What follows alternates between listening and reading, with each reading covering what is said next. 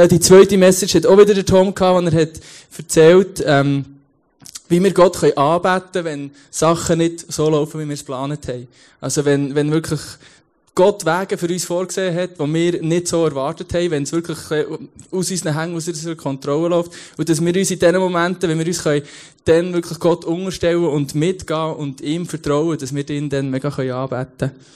Und das letzte Mal, letzten Sonntag, haben wir eine, coole Frau von St. Gallen da gehabt, Tamara.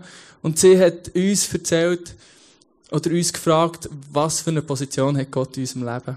Sie hat ein Bild gebracht, hat einen riesen Hula-Hop-Ring mitgebracht und ähm, mit Klebe Papier angeklebt und einfach so ähm, Gebiete in unserem Leben aufgeschrieben, also Familie, Job, äh, unsere Hobbys und so weiter. Ähm, und uns gefragt, sind wir im Mittelpunkt von diesem Ring, stehen wir drinnen und dreht sich der ganze Ring um uns und ist dort in diesem Ring irgendwann auch noch Gott? Oder stehen wir selber raus von diesem Ring und die Gott in die Mitte und lassen den Ring um Gott drehen. Und heute geht es um das Gleiche. Wir werden, also, es ist noch lustig, Zino und ich, am Anfang sind Tag, sind Messages angefangen, Tamara, wir gedacht, wir erzählen jetzt das Gleiche, was wir schon vorbereitet haben. Und wir sind eigentlich darauf gekommen, dass wir das Gleiche wieder machen können, aber wir machen es eigentlich von einer komplett anderen Seite. Wir anschauen, was ist Worship, was sagt die Bibel darüber, ähm, also, und zwar wortwörtlich, was sind die Worte, die gebraucht werden und was das für unser Leben ähm, heisst. Und das Coole ist, wir sind darauf gekommen, dass ähm, die Bibel ja eigentlich in zwei Sprachen hauptsächlich ähm, geschrieben ist. Eine ist Griechisch im Neuen Testament und Hebräisch im Alten Testament. Und im Hebräischen haben sie sieben Wörter für Anbetung, für Lobpreis, was das, das bedeutet. Und im Griechischen eigentlich eins, das hauptsächlich gebraucht wird. Und die werden wir anschauen. Ähm, zuerst alle sieben äh, Hebräische und dann das eine Griechische und werden zusammenfassen, was das für unser Leben bedeutet. Und Zino wird mit dem ersten Wort anfangen.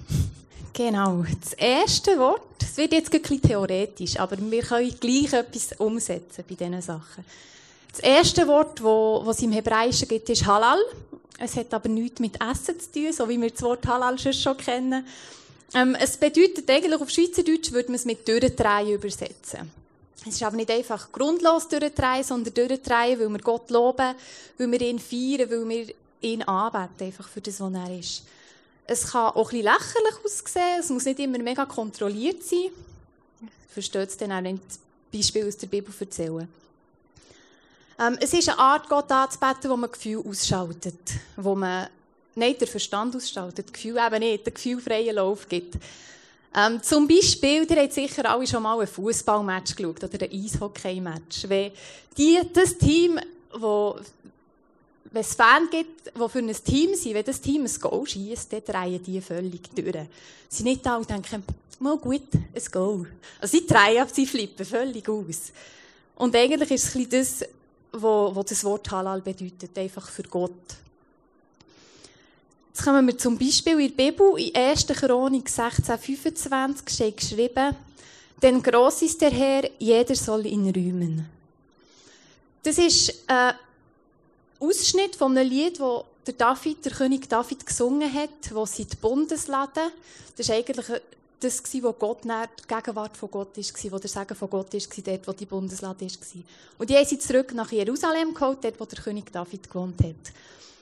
Genau, und der David hat dann äh, Leinenschurz angehabt, also nicht sein normales König, Königsgewand, das mega edel war, oder so, sondern einfach so einen Leinenschurz, den die Priester angehabt Er war dann vor dieser Bundeslade und hat tanzt und ist rumgehüpft und ist völlig durchgedreht.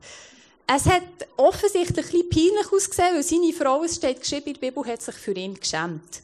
Sie hat ihn dann auch ausgelacht er hat ihr gesagt, es ist mir eigentlich recht egal, ich habe für Gott tanzen, nicht für dich, und ich würde es noch peinlicher machen, wenn es müsste sein. Genau. Also, David hat dann wirklich alles gegeben, für Gott anzubeten. Es war ihm egal, wie er da steht. Und das ist genau die Bedeutung vom Wort Halal. Ich bin noch nicht fertig. gibt ein Wort, das wir alle kennen, das von dem Wort Halal abgeleitet ist, nämlich das Wort Halleluja. Das bedeutet preiset. Jahwe oder preiset der Herr. Und ich weiß nicht, ob du dir, du hast das Wort sicher schon mal gesungen in einem Lied oder in einem Psalm gelesen. Und häufig machen wir das nicht ganz wie der David. Von dem her das nächste Mal, wenn du das Wort Halleluja hörst, denke David. Er ist völlig ausgeflippt. Als letztes noch zu dem Wort Halal. Es gibt vier Psalmen, nämlich der Psalm 115 bis Psalm 118, wo, wo man Halal-Psalmen nennt. Und das sind, häufig in den Psalmen hat so einen Teil, wo sich der Autor zuerst ein beklagt, wie schlecht es ihm geht, und er kommt er dazu, dass Gott ihn befreit und ihn dankt dafür. Aber die vier Psalmen, die sind wirklich da, um Gott anzubeten. Da hat es x Gründe drin, warum wir Gott erheben sollten. Genau. Wenn du Zeit hast, liest die mal durch. Sie sind nicht mega lang, aber sie sind mega cool. Genau. Das zweite Wort, äh, wir hatten Halal, gehabt, wo, äh, wo sehr aktiv ist, durchdrehen. Das zweite Wort ist Yada. Und äh, ist, ist äh, viel praktisch, oder praktischer, einfacher umzusetzen, hätte ich gesagt. Yad heisst auf Hebräisch Hand und Yada heisst Schleudern, also dementsprechend die Hänge in die Höhe haben. Und das ist äh, etwas, was wir hier im ICF recht viel machen. Das sieht man, glaube ich, immer wieder, dass wirklich die Leute die Hänge aufheben. Und das ist ja etwas, was wir ähm, in der Kultur haben. Wir machen haben viele Gäste, die wir machen mit unseren Hängen. Also Roger Federer, wenn er einen Punkt hat gemacht, yes, äh, eben, was auch immer, die zuwinken, Hallo sagen, die, die ein grünes Gewand haben, die salutieren oder was auch immer. Es gibt wirklich viele, viele verschiedene Arten und es ist in unserer Kultur verankert, eigentlich nicht mega schwierig. Ähm und für uns, oder wenn, wenn wir Ja da als Anbetung im Worship machen, dann ist das ein Zeichen davon, dass wir Gott aufheben und dem seinen Platz geben. Also er ist Gott, ich bin nicht. Ich tue hier, meine Verantwortung, meine Kapazität ist definitiv nicht die gleiche von Gott. Und das ist das Zeichen, das wir machen. Wir haben Gott auf, wir tun ihm seinen Platz zugestehen. Und äh, der Bibelvers dazu, wo genau das Wort gebraucht wird, ist Jesaja 12,4. Und dort steht geschrieben, an jenem Tag werdet ihr sagen, lobet den Herrn und preist seinen herrlichen Namen. Erzählt den Völkern, was er getan hat, ruft in die Welt hinaus, wie groß und erhaben er ist. Und der das Loben und das Preisen, das ist eben genau das. Gott hochheben, ihm seinen Platz geben und wirklich klar machen, dass er Gott ist und ich eigentlich nicht allzu viel zu melden habe. Jetzt haben wir zwei sehr fröhliche Sachen gehabt. Das nächste ist nicht traurig, aber es ist bisschen ruhiger. Nämlich das Wort Barack, wie der Barack Obama. Ich habe viele Wörter, die sonst noch Bedeutungen haben. Ähm, es ist, bedeutet eigentlich Knäulen, aber Knäulen. Es ist etwas, das wesentlich ruhiger ist, aber immer noch sehr kraftvoll, eigentlich immer noch aktiv ist. Ähm, es bedeutet Knäulen vor Gott, weil er der Ursprung ist von all dem, was wir haben. Er ist der Ursprung von unserem Leben, er ist der Ursprung vom Materialen, das wir haben, er ist der Ursprung eigentlich von allem, von den Gaben, von den Talenten, von allem, was wir haben. Und wir knäulen vor ihm ab, um, die, e, um ihm die Ehre zu geben, die er eigentlich verdient. Es ist, das Wort Barak bedeutet eigentlich nur die Bewegung, es braucht kein Wort dazu. Aber der David braucht gern Wort, er singt ja gern. Und darum im Psalm 103,2 sagt er, Lobe den Herrn meine Seele und vergiss nicht, was er dir Gutes getan hat. Also in diesem Vers sagt eigentlich der David, du bist der, wo mir alles gibt. Eben Knäulen eigentlich, gell, nicht Hänge auf. Du bist der, wo mir alles gibt. Und wenn wir uns überlegen, wie krass Gott uns beschenkt. Also ich meine, wir leben in einem Land wie die Schweiz. Wir könnten auch irgendwann zu Madagaskar auf der Straße geboren sein oder in das Land in den Philippinen, dann wäre unsere Situation viel weniger rosig. Aber auch diese Leute sind gesegnet. Aber wir sind einfach mit dem Reichtum, den wir in diesem Land haben, mega gesegnet. Wir sind mit Gaben, mit Talenten, mit Familie, mit tausend Sachen gesegnet. Und ich glaube, wenn wir uns überlegen, was Gott uns alles schenkt, dann bleibt uns nichts anderes übrig, als einfach vor ihm abzuknäulen.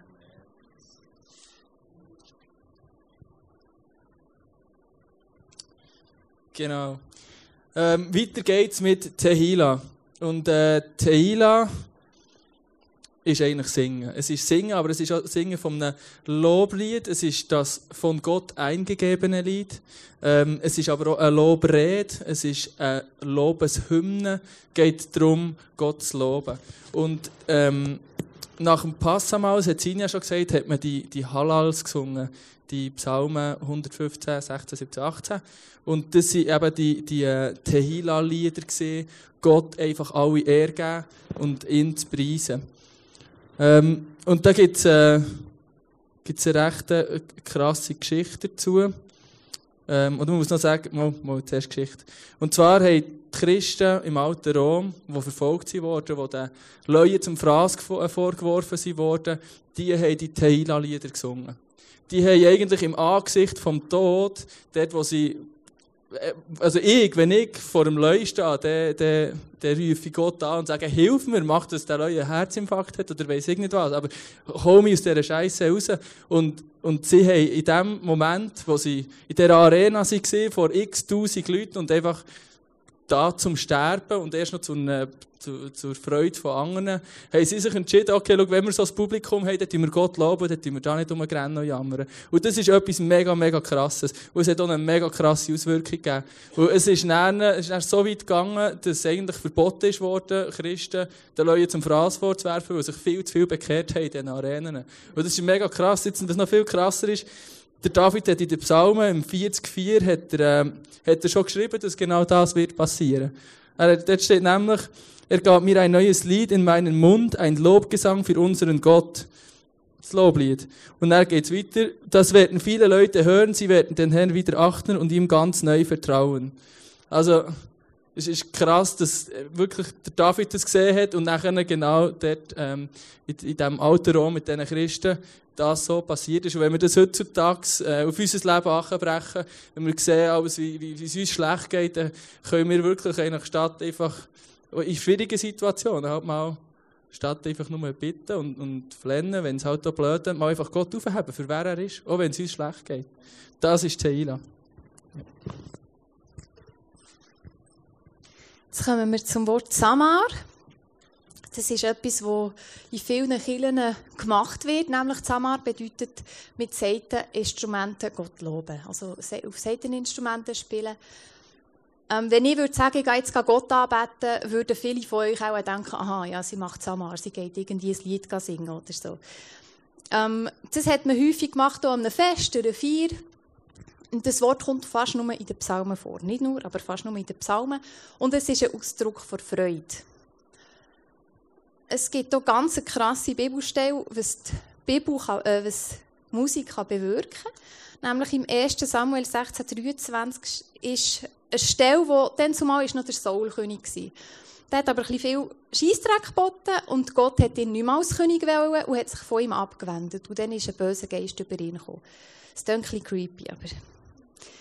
Wenn nun der böse Geist über Saul kam, so nahm David die Harfe und spielte mit seiner Hand. Und Saul fand Erleichterung und es wurde ihm wohl. Und der böse Geist wich von ihm. Ich habe jetzt nicht das Gefühl, dass der David dann so ein krasses, schwieriges Lied gespielt hat. Vielleicht schon, aber es ist nicht das, was dem Geist befohlen hat zu gehen, sondern ich bin felsenfest, felsenfest davon überzeugt, dass der David mit so einem Herz Gott angebetet hat, während er gespielt hat, dass der Geist einfach hätte müssen gehen. Und wenn wir Gott anbeten, können wir das vielleicht im Kopf behalten. Was für eine Kraft eigentlich Musik und Gott loben hat. Jetzt ist es nicht nur, hier, Zamar bedeutet zwar mit Seiteninstrument, aber es gibt auch eine Stelle im Psalm 150, 3 bis 5, wo noch ganz viele andere Instrumente aufgelistet sind. Lobet ihn mit Posaunen, lobt ihn mit Harfe, lobt ihn mit Tambourin und Tanz, lobt ihn mit Saitenspiel und Flötenklang, lobt ihn mit Zimbelschal, lobt ihn mit Paukenschlag. Das sind ein bisschen komische Wörter zum Teil. Aber mich kann Gott mit ganz vielen Instrumenten anbeten. Das muss jetzt nicht eine Gitarre sein oder irgendetwas, das Saiten hat. Und eben, es hat extrem viel Kraft.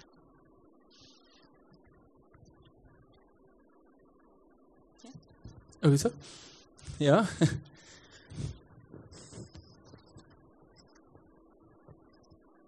Ah, ich habe noch eins vergessen, darum bin ich nicht rausgekommen. also, wir haben ähm, noch das sechste Wort, Toda. Und Toda bedeutet Dank. Äh, es ist ein Wort, das im Alten Testament hauptsächlich ähm, im Bezug auf Dankesopfer gebracht wird, aber es ist eigentlich ein Wort, das noch viel, viel mehr umfasst. Und es ist äh, eben auf der einen Seite Danke sagen, Gott, für das, was ich empfangen habe. Aber was noch viel wichtiger ist, äh, wahrscheinlich, und ich glaube, das ist vor allem das, was der lobende Aspekt ist an Gott, das, was Worship ausmacht, ähm, danken für Sachen, die wir noch nicht bekommen haben. Es ist nämlich ein Dank, der wo du Gott anbeten indem dass du Sieg proklamierst, wo noch kein Sieg ist, dass du Gott dankst für eine Antwort, wo noch keine Antwort siehst und dass du Gott dankst für einen, für, für einen Kampf, der einfach noch nicht gewonnen ist. Ähm, es ist, ist etwas, was mega im Glauben ist. In Markus 11, 24 steht noch geschrieben, und was ihr auch bittet, glaubt fest, dass ihr es schon bekommen habt, und Gott wird es euch geben. Und wenn wir fest glauben, dass wir etwas schon bekommen, dann können wir eigentlich ganz so gut schon dafür danken, dass wir es haben bekommen. Also, es ist, ist wirklich ein Dank, der Glauben voraussetzt, indem, dass wir glauben, tun wir Gott befeigen, und wenn wir Gott befeigen, ihm das zutrauen, dann tun wir ihn ehren und wir ihn anbeten durch das. Und das hat eine mega Kraft. Ähm, im Psalm 50, 23 steht geschrieben, wer mir dankt, der bringt damit, äh, damit ein Opfer, das mich wirklich ehrt. Er macht den Weg frei, auf dem ich ihm Rettung bringe. Jetzt, das ist ganz klar für jemanden geschrieben, der Rettung braucht, sonst müsst ihr ja nicht danken, aber er sagt, wenn er dankt, macht er den Weg frei, für das ich ihm Rettung bringen kann.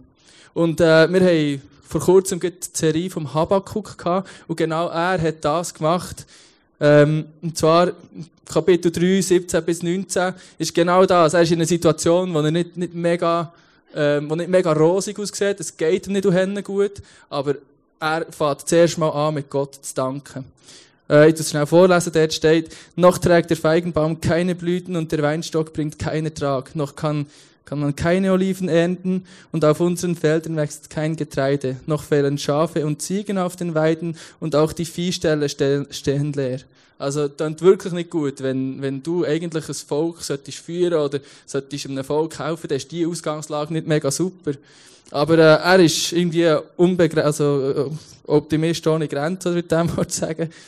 Ähm, und doch will ich jubeln, weil Gott mich rettet. Also da ist keine Frage. Gott rettet mich. Das ist nicht irgendwie, Herr, bitte rett mich, sondern Gott rettet mich. Der Herr selbst ist der Grund meiner Freude. Ja, Gott, der Herr macht mich stark. Er beflügelt, beflügelt meine Schritte. Wie ein Hirsch kann ich über Berge springen. Also das ist Danke und Glauben, bevor das wirklich etwas passiert ist. Das bedeutet Tod. Dann kommen wir noch zum letzten hebräischen Wort und das ist Schabach. Das ist Ohen aktiv und Ohen Lutz bedeutet nämlich Siegesschrei. Ähm, der David, es kommt in einem Bibelvers vor, im Psalm 63,4, meine Lippen sollen dich rühmen. Für rühmen ist eigentlich das Wort Schabach im Originaltext. Und eben Schabach bedeutet Siegesschrei. Und wenn man die vorherigen Verse liest, sieht man, dass der David sich dann nicht mega gut gefühlt hat. Also, er hat jetzt nicht gefühlt, mal, ich bin jetzt mega gut drauf und so, ich könnte doch mal Gott anbeten und ihn und seinen Namen schreien und proklamieren, sondern er hat sich dann eigentlich recht leer gefühlt und nicht besonders gut. Aber er hat in dieser Situation gleich entschieden, weisst du was? Gott ist gross. Er ist nicht einfach da gesessen und hat gesagt, ja, ich habe schon ein bisschen Probleme und ja, aber Gott, du bist ja schon gross und so. Sondern er ist da gestanden und hat gesagt, mir geht's jetzt zwar beschissen, aber Gott, du bist gross! Gott ist wirklich gross. Und gegen unsere Probleme, gegen unsere Lehre können wir auch so Sachen anwenden. Können wir eigentlich mega viel unternehmen, weil unsere Gefühle kann man manipulieren. Ähm, ich habe es erlebt, als, wir die Message vorbereitet haben. Bin recht schnell unter Stress und mich kann, kann man dann vorher aber nicht mehr so brauchen. Ich bin auch völlig durchgedreht, nicht wie das Halal, es schlecht durchdrehen. Aber wenn man den Namen von Gott proklamiert, dann überkommt man Frieden, dann überkommt man Ruhe. Jetzt, äh, all die Punkte, es gibt drei Sachen, die man daraus herausnehmen kann. Das erste ist, jeder von diesen Punkten ist aktiv. Es ist nicht immer, immer nur Singen oder mit Musik, aber es ist einfach Gott anbeten, immer auf eine aktive Art. Das Zweite ist, dass viele von diesen Punkten, ohne, da muss man gewisse Scham überwinden, wenn man es macht. Vielleicht ist so ein Wort wie Ja da jetzt bei uns im ICF ein bisschen einfacher anzuwenden, weil wir noch schnell mal die Hänge aufheben. Ähm, aber es gibt andere Sachen, die wir weniger machen. Also jetzt ein Schabach da umschreien oder durchdrehen oder auf die Knie gehen, ist vielleicht etwas, was die Leute ein weniger häufig machen jetzt bei uns, wo ein Mut braucht. Aber trotzdem sind das alles Wörter, wo man einfach Gott kann erheben damit. Wo man Gott die erste, erste Stelle kann setzen kann.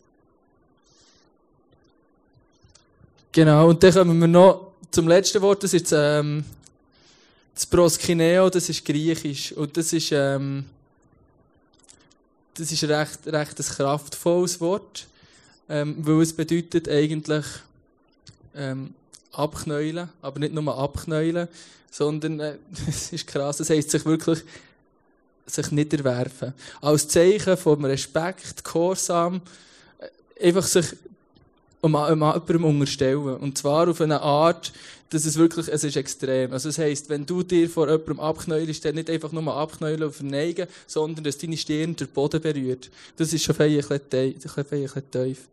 Und äh, wird im, im Neuen Testament wird es im, im Zusammenhang gebraucht. Es geht noch weiter, es geht dann auch äh, eben Handküssen und, und einfach jemanden verehren. Und es ist eigentlich ein Wort, das nicht nur gebraucht wird gegenüber Gott oder gegenüber Jesus, sondern ähm, das hat man zum Beispiel auch gegenüber einem Hohenpriester, wenn man ihm Ehre erweisen hat man auch seine Hanger geküsst. Da ist das gleiche. Also das gleiche Wort gebraucht worden, aber mit nicht ganz der gleichen Bedeutung.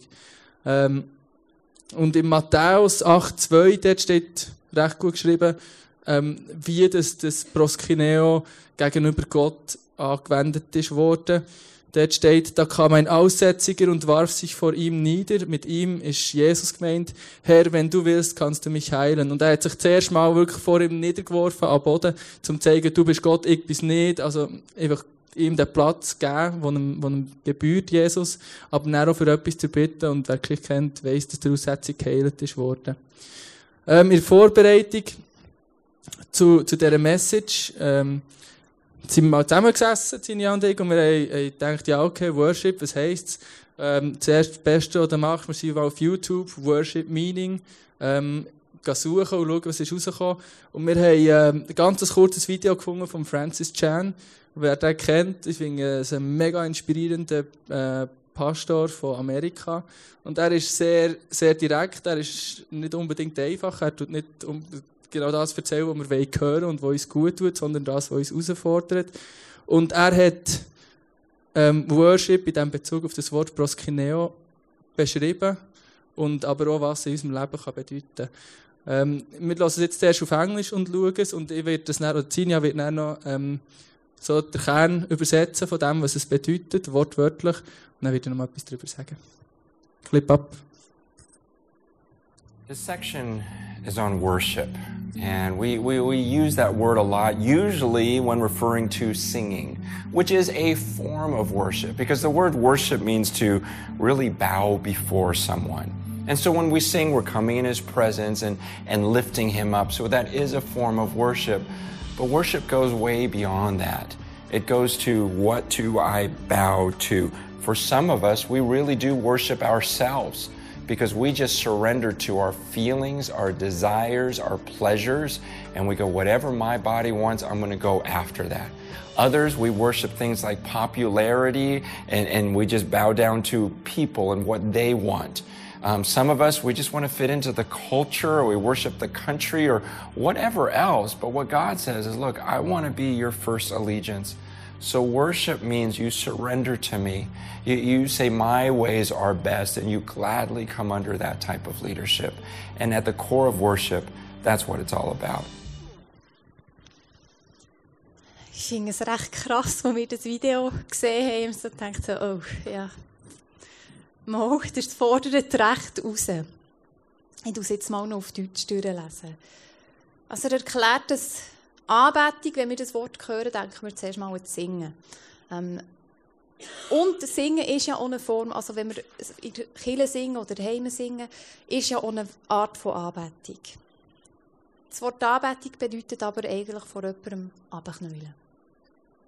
Sich verneigen. Und das macht man ja auch, wenn man Gott anbetet mit Singen. Aber, jetzt lese ich den Rest vor.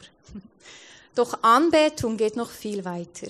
Es geht darum, vor was oder vor wem verneige ich mich. Und einige von uns beten sich selber an, denn wir geben uns unseren Gefühlen, Verlangen und Vergnügen hin und verfolgen, was auch immer unser Körper verlangt. Andere beten Popularität an und verneigen sich vor Menschen und deren Willen. Und manche von uns verneigen sich vor der Gesellschaft oder dem eigenen Land oder was auch immer. Aber Gott sagt, ich will deine erste Priorität sein. Gott sagt, Anbetung bedeutet, dass du dich mir hingibst, dass du sagst, mein Wege ist der beste und dass du dich voller Freude meiner Art von Leiterschaft unterstellst. Das ist das Herz der Anbetung. Ja, wir haben ja auch gesagt Amen, aber es ist auf der einen Seite mega, mega cool, mega inspirierend, aber auch mega herausfordernd, weil ähm, es ist heftig. Das heisst, dass du wirklich alles von dir eigentlich aufgehst. Und wir, also, wieder in dieser Vorbereitung hin, habe ich plötzlich zu Zine gesagt, hey, meine Frau, wir haben ein Problem, oder? Weißt, wenn ich, ich habe mein Leben, meine 24 Stunden am Tag so in eine Waagschale geworfen. Und dann auf der einen Seite mein Leben, also ich schlafe in dem Alter zwischen 6 und 8 Stunden. Ich weiss jetzt, alle Eltern lachen mich aus, gell? Aber, ähm, für all die, die noch nicht älter sind, so 6, 8 Stunden schlafen, dann gehen wir irgendwann zwischen 8 Stunden und vielleicht ein bisschen mehr, 10, einfach die, die viel arbeiten, gehen arbeiten. Dann haben wir noch ein paar Hobbys, wir haben noch Kollegen, irgendwann essen wir noch. Und äh, irgendwann haben wir dann vielleicht noch eine halbe Stunde Zeit, für eine stille Zeit zu machen und die Bibel zu lesen und zu beten. Und, äh, und dann habe ich eben auf der anderen Seite nur die halbe Stunde gehabt und, und, äh, und nachher, was wir hier im ICF machen, mitschaffen und so. Und irgendwie hat das Gleichgewicht für mich hinten und vorne gestimmt. Und eben, habe ich sie gesagt, hey, wir haben ein Problem, wir, wir müssen etwas ändern. Das, äh, das ist ja nicht das, was er hier erzählt. Und dann hat mich Sino gefragt, ja, wie sieht denn dein Leben aus, ähm, wenn, es so wäre, wie du dir vorstellst, wie es eben gut wäre. Und ich habe eigentlich wie aus der Pistole geschossen und gesagt, ja, dann würde mein Leben so aussehen, wie das von den Leuten, die mich inspirieren im Glauben. Also, sei das Leute aus, aus der Bibel, aber auch zum Beispiel Francis Chan oder äh, Todd White oder so, die mega mit Gott unterwegs sind und krasses Zeug erleben.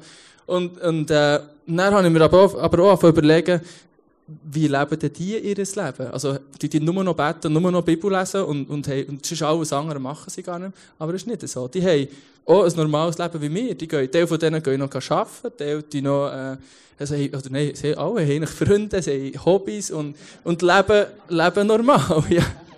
Äh, Francis Chan hat erzählt, wie er, wie er sein Haus renoviert hat. Und ich habe gedacht, was, der ist doch Pastor, der tut doch nicht arbeiten, also Häuser renovieren, oder? Nicht so gemeint.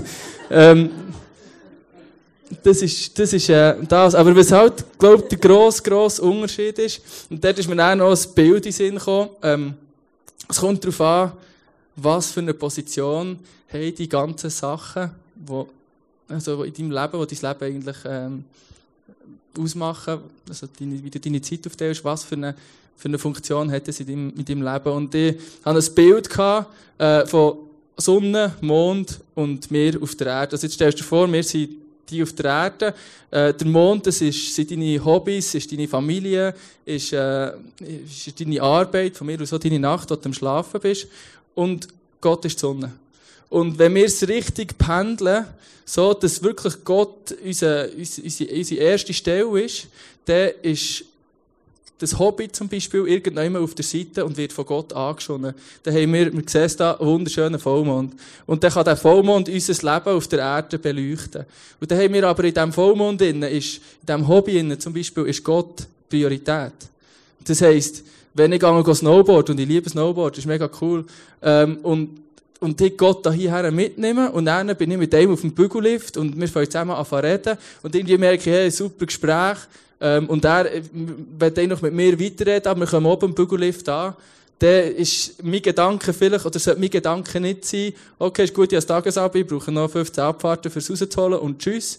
Sondern vielleicht ist es, wenn es dann der Zeitpunkt ist, sitze ich mit dem her und du halt weiterreden. Und du halt auf mein Snowboarder verzichten. Das heisst nicht, dass Snowboarder schlecht ist, sondern es ist nur schlecht, wenn es zwischen mir und Gott kommt.